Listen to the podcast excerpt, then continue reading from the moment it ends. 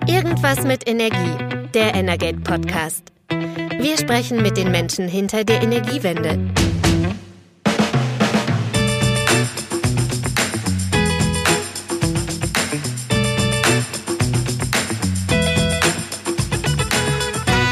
Herzlich willkommen zu Irgendwas mit Energie, dem Energate Podcast. Mein Name ist Christian Silus und an meiner Seite ist heute Michaela Tix. Hallo Michaela. Hallo Chris. Michaela ist Kollegin von mir aus dem ähm, Ressort Gas und wir haben auch über ein Gasthema gesprochen und zwar mit Dr. Heiko Lohmann. Heiko ist Journalist und Kollege von uns. Er ist aber auch ausgewiesener Gasmarktexperte und Analyst. Und wir haben mit ihm über das Thema LNG-Terminals gesprochen und kaum war der Podcast aufgezeichnet, da gab es auch schon eine große Nachricht zu dem Thema. Ja, die hat uns wirklich von den Socken gehauen. Das kann man gar nicht anders sagen. Der Bund steigt mit 50 Prozent beim LNG-Projekt in Brunsbüttel ein. Wir haben mit Heiko aber nicht nur über dieses Projekt gesprochen, was er schon als sehr aussichtsreich ausgemacht hatte, sondern auch über die beiden anderen Projekte. Und vielleicht kommt bald schon die nächste Investitionsentscheidung, mit die wir uns die Augen reiben müssen. Dann hören Sie doch gerne mit uns rein, welche Chancen Heiko welchem Projekt zuschreibt. Wir wünschen ganz viel Spaß beim Zuhören. Ton ab und viel Spaß. So, hallo Heiko, willkommen in unserem Podcast. Ja, einen wunderschönen guten Tag, Michaela und äh, Chris. Ja, schön, dass wir wieder zusammen sind. Ja, wir sind im Prinzip vielleicht fast schneller wieder zusammen als gedacht. Ähm, wir haben mit dir schon eine Podcast-Folge aufgenommen zur Gaspreiskrise. Wir haben damals schon gedacht, wir wären in einer ganz besonderen Situation mit extremen Gaspreissteigerungen und jetzt finden wir uns plötzlich wieder in einer völlig anderen Situation. Wir reden nicht mehr von Krise, sondern von Krieg und massiven Auswirkungen natürlich auch auf den ganzen Gasmarkt. Und wir haben auch Wendungen innerhalb kürzester Zeit erlebt. Die Energiepolitik stellt sich, glaube ich, gerade komplett neu auf in Deutschland, aber auch in Europa. Und wir haben uns vorgenommen, heute mit dir vor allem um das, über das Thema LNG und über deutsche LNG-Terminals zu sprechen, weil da hat ja auch ein ganz schöner Kurswechsel stattgefunden. Wenn wir mal ganz kurz drauf gucken, 37 LNG-Terminals gibt es in Europa und das ist eine ganze Menge. Es gibt schon lange eine Diskussion darüber, ob auch in Deutschland äh, LNG-Terminals noch benötigt werden. Bisher war die Antwort tendenziell eigentlich eher nein und jetzt gibt es die Kehrtwende Bundeskanzler Olaf Scholz hat angekündigt, Deutschland kriegt auf jeden Fall zwei LNG-Terminals, auch als Antwort darauf, dass man sich von russischem Erdgas unabhängiger machen will. Und jetzt kommst du, Heiko. Guckst du da drauf? Naja, die, die Diskussion gibt es natürlich tatsächlich schon äh, lange. Es gibt, glaube ich, äh, die Diskussion, das berühmte Terminal in Wilhelmshaven hat äh, die Vorgängergesellschaft von Uniper Ruhrgas schon, ich glaube, seit den 60er Jahren geführt. Seitdem gibt es eine Terminalgesellschaft, weil man damals, äh, wenn ich es richtig im Kopf habe, iranisches Gas importieren wollte. Ähm, das wurde nie so richtig realisiert. Und dann gab es äh, in Nordwesteuropa erst eigentlich seit 2010, das glaube ich sollte man nicht vergessen, einen ziemlichen Hype um LNG unter anderem angeheizt oder ausgelöst durch den Aufstieg von Katar zum LNG-Exporteur. Und in dem Kontext wurde dann natürlich auch immer wieder über das Terminal in Wilhelmshaven diskutiert, aber immer mit dem Ergebnis, dass es sich nicht rechnet, ein solches Terminal zu bauen. Und dann kamen eben vor einigen Jahren, so im Rahmen einer zweiten Welle, Projekte in, in Brunsbüttel und später auch in Stade. Ähm, aber auch da ist Stand heute, und das hat sich auch nicht geändert, die Einschätzung, es gibt nicht ausreichend Nachfrage nach Kapazität über die entsprechenden Fristen, also über die entsprechende Langfristigkeit, um diese Terminals privatwirtschaftlich zu bauen. Und das ist ja auch jetzt nochmal in der Diskussion über ein deutsches Terminal sehr, sehr deutlich geworden und ist ja auch von allen möglichen Beteiligten so immer wieder signalisiert worden, dass also das schwierig ist, das hier zu bauen, weil andere Betreiber einfach schneller waren in anderen Teilen Europas, weil die europäischen Gasmärkte gut vernetzt sind. Und das ist natürlich auch durchaus ein Punkt gewesen, weil Deutschland sehr guten Zugang zu Pipeline-Gas hat, unter anderem zu russischem Gas. Und das ist natürlich unter Versorgungssicherheitsgesichtspunkten äh, jetzt Makulatur geworden. Von daher ist es durchaus konsequent, wenn die Politik sagt, wenn wir diversifizieren wollen, müssen wir möglicherweise selber Geld in die Hand nehmen. Es sind zwei äh, Standorte genannt worden. Heiko, wie standst du denn dazu? Hast du vorher, bevor die Kehrtwende jetzt äh, stattgefunden hat, warst du der Meinung, wir brauchen eins in Deutschland und hat sich deine Meinung jetzt nach den Ereignissen geändert? Also ich bin im Grunde immer der Meinung, wenn es sich nicht rechnet, wir brauchen nicht unbedingt, wir brauchen kein LNG-Terminal in Deutschland, weil eben diese Einbindung in den nordwesteuropäischen Gasmarkt so ist, dass äh, im Grunde die Terminals in Belgien, in den Niederlanden, auch in Großbritannien und in Nordfrankreich in Dünkirchen auch mit zu der Versorgung des deutschen Marktes dienen. Und das ist ja auch so. Es gibt einen, einen gemeinschaftlichen Preis im Grunde für Erdgas. Es gibt einen gemeinschaftlichen Marktplatz, wenn man so will. Deshalb habe ich das auch nie so für notwendig gehalten, dass man unbedingt ein deutsches LNG-Terminal benötigt. Es gibt andere Meinungen dazu, die finde ich, muss man noch ernst nehmen. Aber äh, und bisher hat sich, wie gesagt, die, die private Entwicklung hat mich eigentlich eher mal so ein bisschen bestätigt dabei, dass offensichtlich wenn man zumindest zu spät war mit einem entsprechenden deutschen Terminal. Aber was ganz klar ist, wenn man tatsächlich sich von russischem Gas verabschieden will oder muss, äh, dann wird man natürlich aus Kapazitätsgründen, macht es dann schon Sinn, diese Frage nochmal zu überdenken. Und privatwirtschaftlich wird das wahrscheinlich immer noch nicht funktionieren, weil wir auch in einer ganz merkwürdigen Dilemmasituation uns befinden, dass wir auf der einen Seite dringend Gas benötigen. Das ist ja auch die Erkenntnis der letzten Wochen oder dieser Krisenwochen. Und auf der anderen Seite aus Gas aussteigen wollen. Unter den Voraussetzungen ist es schwierig, privatwirtschaftliche Investoren zu finden, die in diesem Zeitfenster entsprechend äh, Buchungen vornehmen bevor wir überhaupt auf die einzelnen Standorte draufblicken und da vielleicht mal uns näher reinschauen, wer kann das Rennen machen und wer nicht, kurz die Nachfrage, wie schnell hilft uns das? Weil ich glaube, viel zaubern können wir nicht. Wir haben von einem Projektierer gestern gehört, dass er gesagt hat, bei einer großen Anlage dreieinhalb bis vier Jahre, da dauert das mindestens, bis die steht.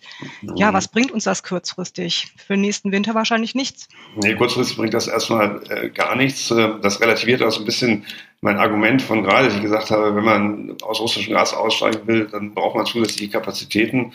Weil schon, und da hast du recht, Michael, dass sich die Frage stellt, gehen wir möglicherweise denn, haben wir in so eine veränderte gaswirtschaftliche Situation in den nächsten drei, vier Jahren, dass dann diese Terminals, wenn sie dann stehen, schon wieder Makulatur sind, weil dann der Gasbedarf so runtergegangen ist in Deutschland oder runtergeprügelt worden ist. Das kann man ja sehen, wie man will, äh, dass man die Terminals nicht mehr braucht.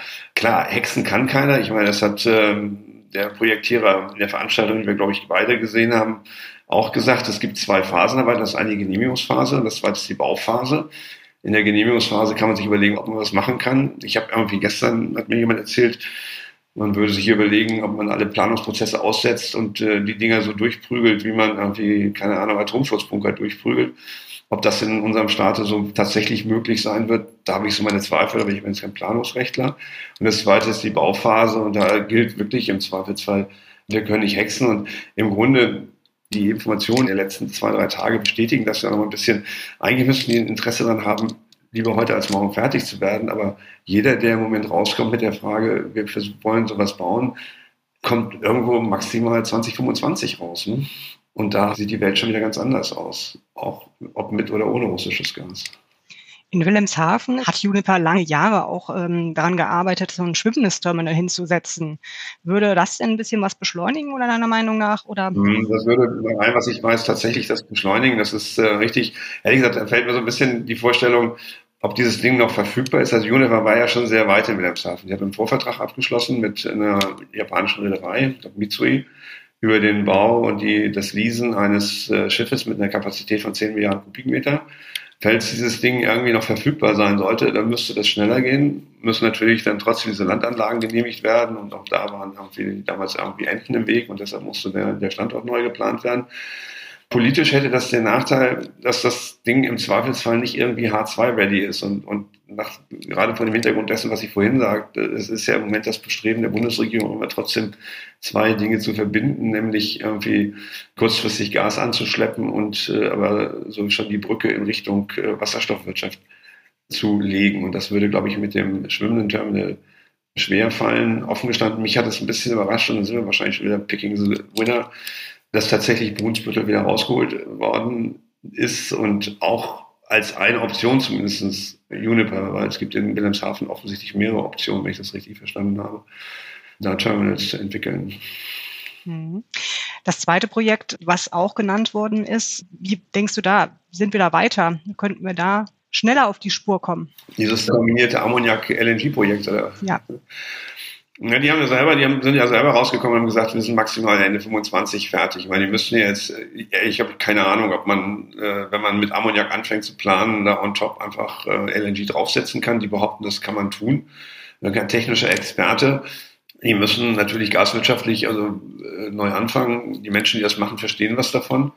Also sie sind ja, haben ja auch einen Gashintergrund. Ich glaube, der CEO oder wer es ist, der war vorher witzigerweise bei Naftogas, ja, ein Holländer. Also von daher die wissen, was sie tun, hat man, würde ich sagen, so wie ich das aus der Entfernung einschätzen kann. Aber wie gesagt, die sagen ja selber, maximal Ende 25 und die jonglieren ja auch schon mit kurzen, äh, kurzen Genehmigungsfristen. Also das heißt, die müssen ja auch schon so ein, auf so ein Fast-Track-Verfahren setzen, von dem ich überhaupt keine Ahnung habe, ob denn, dass die deutsche Umwelthilfe auch so spannend findet, ähm, da alle Genehmigungsprozesse auszuheben. Ich meine, Krise hin, Krise her, wir leben trotzdem im Rechtsstaat. Ne?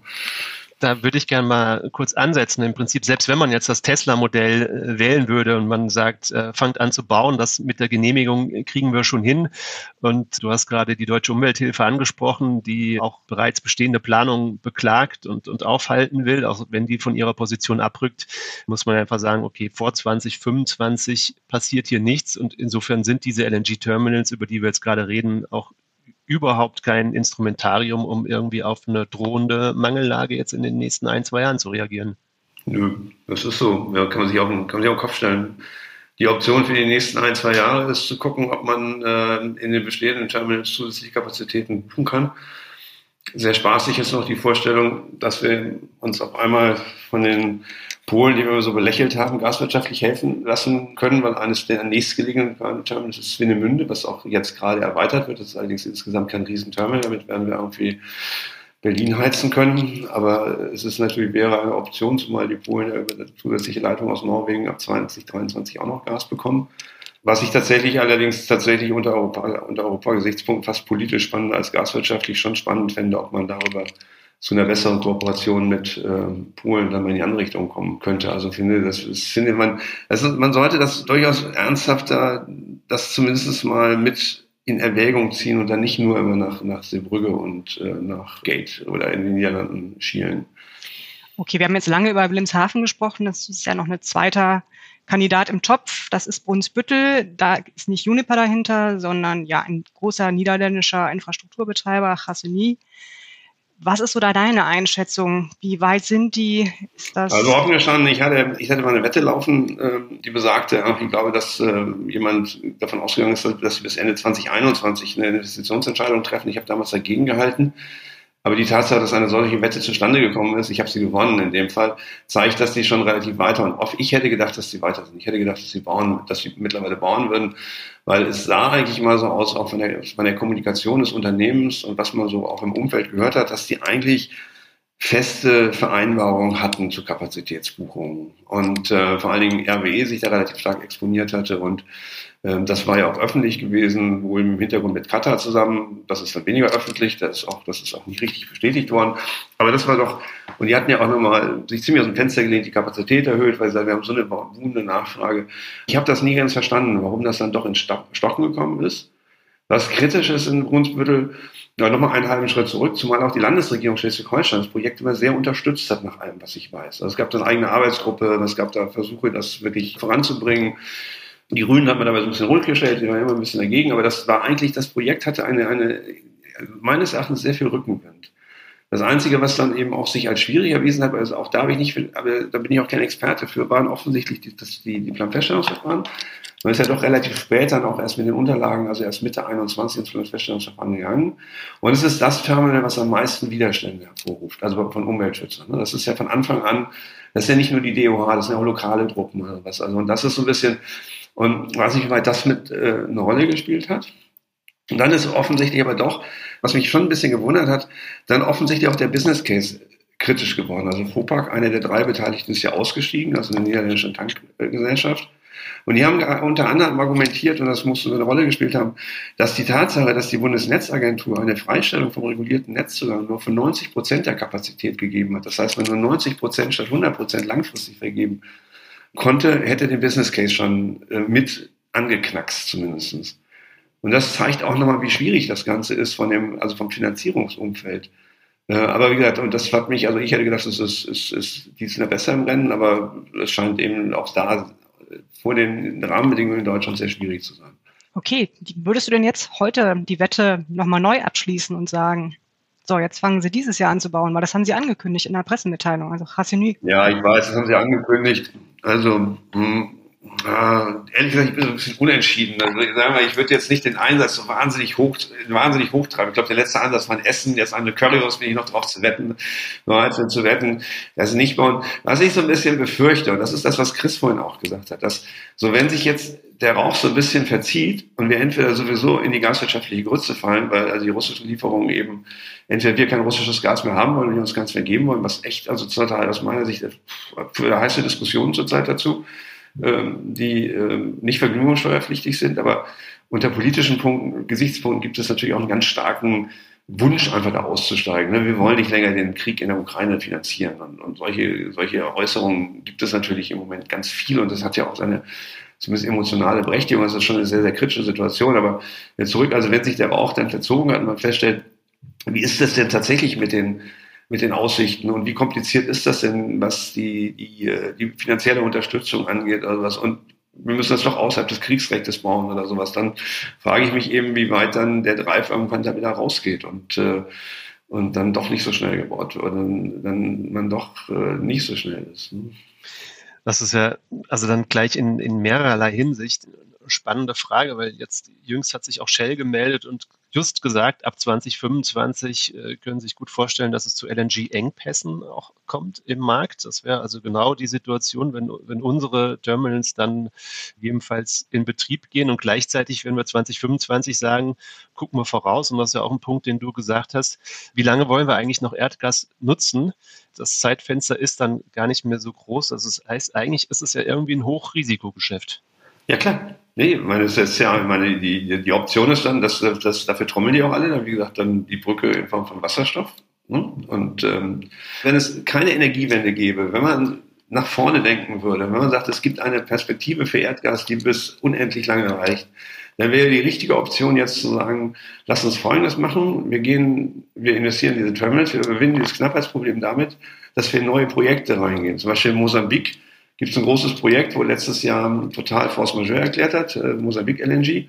Und wenn man wirklich dann den, den, den Mut hätte und wenn man eine Perspektive für Gas hätte, müsste man hingehen, möglicherweise sogar mit einer staatlichen Unterstützung zu sagen, okay, wir, wir, wir verlängern die Kette und versuchen eben auch in die Produktion mit reinzugehen, ne, um genau dieses, dieses Knappheitsproblem, was Shell nennt, mit zu überwinden und neue Ressourcen zu erschließen. Die Qatar wird ab 2026, 2027 wieder größere Mengen auf den Markt bringen.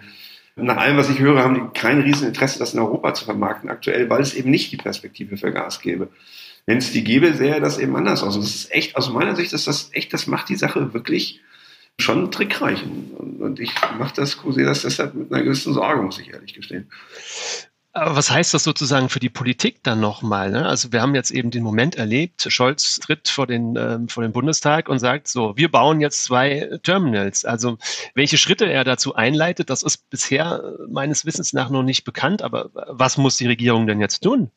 Ja, das ist so ein bisschen ja, Politik ist ja irgendwie manchmal auch das Wünschenswerte oder so. Ne? Also das ist so, die Politik ist ja schon, wenn die Politik sagt, wir bauen zwei Terminals, dann hört sich das ja so an, wir haben auch Gas. Ne? Das ist so ein bisschen die Schwierigkeit dabei. Ernst ehrlich, ich habe da nicht wirklich drüber nachgedacht, was die Politik jetzt tun muss. Deshalb vor dem Hintergrund, ob das denn wirklich, wenn wir das eben, wenn wir das auch so diskutieren, wird das auch nochmal so deutlich, äh, wie unklar ist, ob das also in der aktuellen Phase noch eine, eine sehr schlaue Idee ist. Die Politik muss eigentlich Folgendes tun. Wenn sie dann eine Brücke schaffen, sie, also die muss vor dem Hintergrund musst du sagen, ich habe ein klares Bekenntnis zu blauem Wasserstoff, nämlich das ist nämlich genau die Zukunftsperspektive für Erdgas und damit auch eine Langfristperspektive für den Import von Erdgas und die Perspektive, das dann hier umzuwandeln in, ähm, in Wasserstoff. Oder ich habe eine klare Perspektive und subventioniere das entsprechend, wandle Wasserstoff irgendwo anders in CH4 um und nutze diese Terminals weiter dann auch, lasse weiter auch den, den, den Import von CH4 zu. Also das wäre, glaube ich, dann, also das wäre politisch, glaube ich, schlauer, wenn man sich überlegt, wie man wirklich da dann die Laufzeiten, also Laufzeiten ver verlängert, um, um da möglicherweise dann tatsächlich eine, eine, eine Perspektive, eine Langfristperspektive zu schaffen. Gut, das, das andere ist äh, natürlich Zuschütten mit Subventionen und einfach die Möglichkeit zu schaffen. Das ist natürlich ähm, dann, ja, aber da fange ich an zu stottern. Weil es ist wirklich, das Problem ist, werden die nächsten zwei, drei Jahre natürlich sein. Ne? Und da hilft uns das leider überhaupt nicht. Hm. Gucken wir noch auf das dritte Projekt, was ja jetzt bei Herrn Scholz nicht zur Sprache kam. Ich vermute, die Freude wird nicht groß gewesen sein und man hat den Geschäftsführer ja auch schon öffentlich erlebt, der das als sportlich nehmen möchte. Was ist so deine Einschätzung? Warum ist das dritte jetzt nicht präferiert oder mindestens nicht genannt worden von ihm? Naja, erstens, keine Ahnung, äh, kann ich nicht sagen. Also eine, eine Möglichkeit ist ganz banal, weil ein Förderinstrument, wenn ich das richtig verstehe, dort nicht greifen kann in Stade, nämlich die Gemeinschaftsaufgabe regionale Wirtschaftsförderung. Dafür ist wohl, ähm, das ist möglich in Wilhelmshaven, das ist möglich in Brunsbüttel von den Rahmenbedingungen her, aber ich bin kein Förderexperte. In Stade ist das, wenn ich das richtig verstanden habe, nicht unbedingt möglich. Also eigentlich ist im Moment, ich habe das Projekt in Stade lange unterschätzt. Ich finde, Killinger hat dann und Bus hat dann einen wahnsinnig guten Job gemacht, muss man echt sagen. Also das ist, das ist ja mal gestartet als irgendwie mit so einer ich sage das mal sehr, sehr despektierlich, auch wenn Herr Schubert mir das verzeihen würde, mit einer Hannoveraner Ingenieurbude, die auch eine Idee hatte und mit völlig verquasten Vorstellungen erst dahergekommen ist. Also man ja auch, wurden ja auch Partner genannt, war ja alles abenteuerlich. Und dann hat der, hat der Killinger, also der Hamburger Hafenunternehmer, das im Grunde auch mal gekapert, das Projekt, äh, weil er die Chancen gesehen hat und hat es echt, also da muss man sagen, alle Wunder, er hat es echt gut hingestellt, hat gut richtig Partner reingenommen, hat also Kompetenz reingenommen, hat es echt also eine, aus einem Projekt, was irgendwie so ein bisschen wie so eine private Liebhaberei sich anhörte, was gemacht, was eigentlich eine Perspektive könnte. So, was aber auch da gilt, also er sagt ja, also anders als wir das gerade diskutiert haben, ich das vermute, es gäbe möglicherweise privatwirtschaftliches Interesse, aber dann müsste jetzt, also würde jetzt gerade, würde jetzt irgendwann da auch eine die Abfrage nach verbindlicher Kapazität starten. Ich bin mal sehr gespannt, ich bin da sehr skeptisch. Und er will eben, hat natürlich die klare Vorstellung, das auch in Richtung Ammoniak äh, zu bauen. Und auch da, was mich ärgert so ein bisschen, die Frage, wie das denn jetzt genau dann gesponsert werden müsste staatlicherseits, die bleibt dann so ein bisschen im Nebel. Er sagt dann immer, man müsste die Transformationskosten in Richtung Ammoniak müsste man äh, kompensieren. Wie das genau aussieht, ist äh, mir offen. Äh, ich glaube, letztens hat jemand in dem Bereich, äh, ich glaube, Tim Kehler von Zukunft Gas, auch mal das Wort Contracts for Carbon Differences, also was ähnliches, analoges in den Mund genommen. Das wirkt alles noch so ein bisschen wie Work in Progress. Aber so von den Bedingungen habe ich mittlerweile das Gefühl, das Projekt ist eigentlich nicht schlecht und er, ist ziemlich, über, ziemlich willens, da was äh, auf die Straße zu bringen. Und Flux ist ein durchaus kompetenter Partner, einer der beiden Partner, der drin ist, sind. Ähm, also deshalb war ich ehrlich was fast ein bisschen überrascht, dass es nicht äh, genannt äh, worden ist.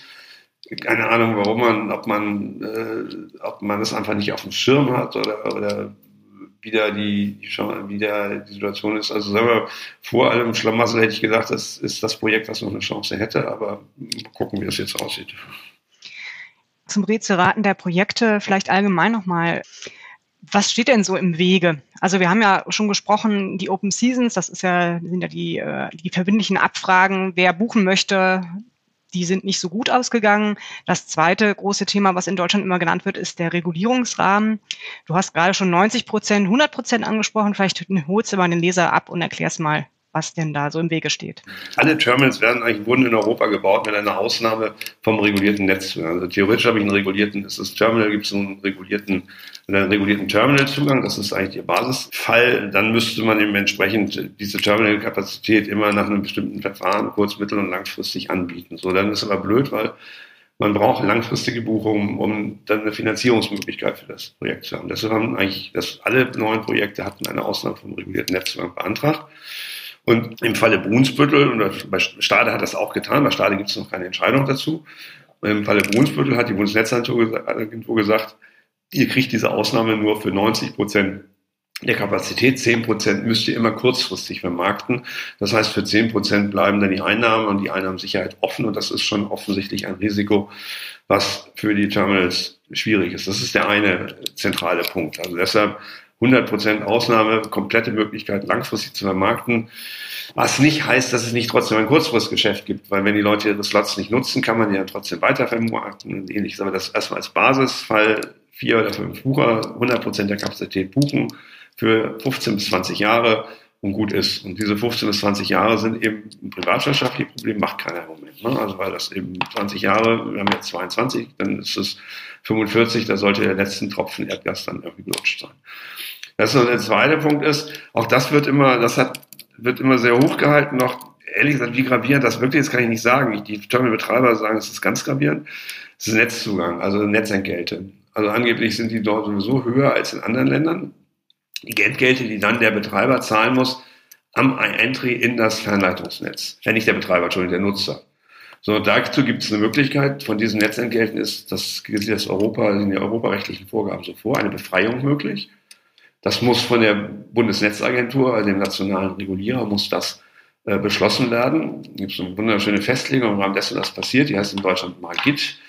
Ein putziger Name, die wird jedes Jahr neu festgelegt. Und bisher sagt die Bundesnetzagentur jedes Jahr, wenn diese Festlegung kommt, mit der diese europäischen Vorgaben zu den, äh, zur Harmonisierung der Netzentgelte umgesetzt werden, wir machen da noch gar nichts, weil es gibt ja noch kein Terminal, wir wollen keine Entscheidung fällen. Und die Investoren sagen mit einer gewissen Berechtigung, ist irgendwie blöd, wenn wir unseren Kunden, unseren potenziellen Kunden nicht sagen können, ihr müsst kein Netzentgelt zahlen, dann sagt er, hm, das ist ja blöd, schlecht für unseren Business Case. Also das ist so der zweite konkrete Punkt auf der Regulierungsseite, wo die potenziellen Betreiber äh, eine Klarheit haben wollen und äh, eine Lösung für haben. Und ich glaube, das sind, wenn ich das richtig verstehe, auch aus den Gesprächen, die ich so geführt habe und dem, was ich so gelesen habe darum, sind das so die beiden zentralen Punkte. Mhm. Also sehen wir im Prinzip relativ viele Hürden ähm, auf dem Weg zu den deutschen Terminals. Wir sehen ganz klar den Punkt, dass sie uns zeitnah nicht helfen werden, wieder für einen politischen Beschluss, den vielleicht der Westen trifft und sagt, wir wollen das russische Gas nicht mehr, noch für eine Situation jetzt äh, Gott sei Dank noch nicht eingetreten ist, aber dass uns Russland den Gashahn zutritt, was wären denn, vielleicht wenn wir mal weggucken von den LNG-Terminals, was, was sind aus seiner Sicht die dringend notwendigen kurzfristigen Maßnahmen, um sich besser abzusichern? Ja, die dringend kurzfristigen Maßnahmen sind haben die funktionierenden Notfallpläne, fürchte ich mittlerweile. Ne? Also das ist und zwar die also tatsächlich so in der Schublade liegen, dass die vernünftig scharf geschaltet werden können, dass wirklich jeder weiß, was er zu tun hat. Es gab ja mal eine Übung dazu, dass Abschaltreihenfolgen klar sind, dass klar ist, wie man die Stromversorgung sichert. Also ich fürchte, das ist erstmal etwas, was wo man nicht äh, drumherum kommt, sich äh, sehr darüber im Klaren zu sein, dass das keine freudvolle Veranstaltung wird, wenn man, wenn wirklich von heute auf morgen russisches Gas ausfällt. Also das ist, man muss sich überlegen, wie man mit den Verwerfungen, die dann im Markt stattgeben, umfällt, ob man irgendwie im Markt einfrieren kann, was nicht, ob das überhaupt rechtlich möglich ist. Also wir sind dann in einer Notfallsituation meines Erachtens. Und das kann man möglicherweise, wie lange, weiß ich nicht, jetzt im Moment wird es ein bisschen besser rausschieben, indem man ein bisschen was noch in den Speichern drin, man wird dann erstmal die Speicher entleeren. Ähm, aber auch das wird dann irgendwann zu Ende sein und dann, äh, ja, ähm, dann gut, klar, man wird natürlich versuchen, dann alles an, an zu mobilisieren, was an Reserven sonst, also was verfügbar ist und wird die anderen versuchen, so viel LNG nach Europa zu bringen, wie noch möglich ist. Klammer auf, wir darf nicht vergessen, wir reden über eine europäische Veranstaltung. Ne? Wir reden ja nicht sozusagen über einen deutschen Sonderweg. Das darf man wieder nicht, das darf man dabei nicht vergessen. Und dann wird man sich überlegen, nach welchen Kriterien man die noch vorhandenen Reste des Gases vernünftig verteilen wird. Also ich, ehrlich gesagt, also mir persönlich fällt das schwer, sich vorzustellen, dass das äh, wirklich äh, also kompensierbar, äh, wirklich gut kompensierbar sein ähm, soll. Man wird dann natürlich Einsparmaßnahmen beschließen. Vielleicht werden wir im nächsten Winter die Heizung dann nur noch auf 19 Grad draufheizen dürfen. Dann hoffen dass es nicht so kalt wird. Kriegen wir einen Pullover geschenkt von der Bundesregierung. Und ähm, man wird sich überlegen müssen, welche Industrie und Betriebe auf andere Brennstoffe umstellen können. Das wird man natürlich dann, also man wird natürlich alles, was dann sozusagen auch was weggeht vom Gas, wie man weggehen kann vom Gas, wird man mobilisieren müssen. Also weil das ist aus meiner Sicht eine relativ schlichte Rechnung. Also ich meine, das sind, wenn ich das so 2021, 2020 waren es ungefähr, ich glaube 130, 140 Milliarden Kubikmeter russisches Gas, die nach Nordwest- und Zentraleuropa geliefert. Ja, die, wenn man nur sich anschaut, also zusätzliche Pipeline-Mengen werden kurzfristig kaum reaktivierbar sein. Das Einzige, was man dann tun wird, man kann die Niederländer beknien, noch zwei Jahre nochmal 10 oder 12 Milliarden Kubikmeter aus Groningen zu produzieren. Das wäre, ist, glaube ich, das Einzige, was realistisch, wo zusätzliches Angebot hier aus der Nähe kurzfristig kommen kann. Die gesamten LNG-Kapazitäten hier in Nordwesteuropa liegen so bei 80 Milliarden Kubikmeter. Also die für West-Nordwesteuropa. Das ist Nordfrankreich, das ist Belgien, das ist Großbritannien, müssen wir schon mal dazu zählen. So, da passt einfach was nicht zusammen. Ne? Ja, 140 minus 80, da ist eine Lücke, wenn ich es jetzt richtig verstanden habe. Ja, die sind ja auch sonst noch genutzt worden. Ne? Also es sind also nur so, ne? also nur so praktisch also rein mal über, über den Daumen gerechnet. Also da wird man eben, das wird nicht, also man wird da irgendwann, also ich kann mir das nicht anders vorstellen. Ich bin da für mich also eher alarmistisch an dem Thema. Ne? Also, also dass man das, man wird das jetzt, wie gesagt, die nächsten drei Wochen kriegt man das aus dem Speicher, dann müssen die Dinge Sommer wieder gefüllt, befüllt werden. Ich weiß auch nicht, wie das gehen soll dann. Also das ist, also das ist schon, glaube ich, eine, also ich glaube, man wird dann sehr stark sich überlegen müssen, wo man dann auf Gas verzichten kann einfach. Ne? Und ich glaube, die Fragen wird man natürlich nochmal diskutieren, ob man Kohleausstieg sich dann noch so durchführen kann, wie man das geplant hat. Ja, das ist eine Situation, die wir uns vor zehn Tagen noch nicht vorstellen äh, konnten, dass der äh, grüne Energieminister plötzlich über eine mögliche Laufzeitverlängerung nicht nur für Kohlekraftwerke, sondern auch für Kernkraftwerke spricht. Ja, ähm, Kohlereserve anlegt, ne? Eine Kohlereserve anlegen und auch eine Gasreserve. Ähm, wie, wie kommt der Vorstoß denn in der Gaswirtschaft an? Also erstens, ich glaube, es gibt eine relativ starke Übereinstimmung, dass man versuchen muss, Gas, also eine Gasreserve zu schaffen. Also da gibt es, dass man was tun muss, um zu gucken, dass man in der Lage ist, die Speicher zu füllen. Auch gerade, also auch nochmal vor dem Hintergrund, dass es in der derzeitigen Marktsituation relativ schwierig umzusetzen ist. Da gibt es, glaube ich, eine relativ große, großes Maß an Übereinstimmung. Was viele, sonst ist das, glaube ich, wird das durchaus, wird das, werden die Vorschläge gemischt gesehen. Also das ist, dass man sich darum kümmert, ist ganz gut. Was viele Händler, vielen Händlern Sorgen macht, ist, dass sie selber als Händler mit ihren Handelsoptionen aus dem Markt rausgedrängt werden. Warum? Weil ich eben über die Füllstandsvorgaben, die ich habe, vor allem auch gestuft, dass die Speicher bis zum August, äh, glaube 65 Prozent voll sein sollen, bis Oktober 80 und dann bis zum Ende, Anfang Dezember 90 Prozent, nimmt einfach Händler die Möglichkeit, selber mit dem Speicher Geld zu verdienen. Und dadurch, dass man mal kurzfristig zwischendurch was wieder ausspeichert und dann wieder was einspeichert.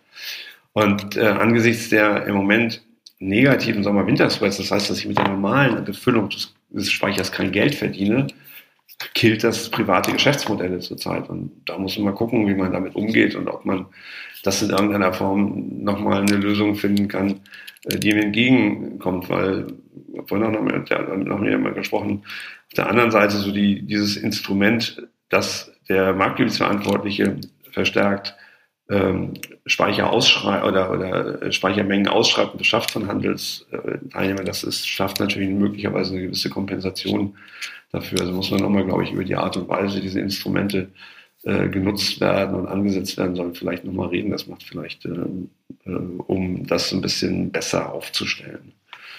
Okay, vielen Dank, Heiko, für die Einschätzung. Vielen Dank, Michaela, für deine Premiere im Energate Podcast. Leider nicht wirklich zu einem besonders erfreulichen äh, Thema.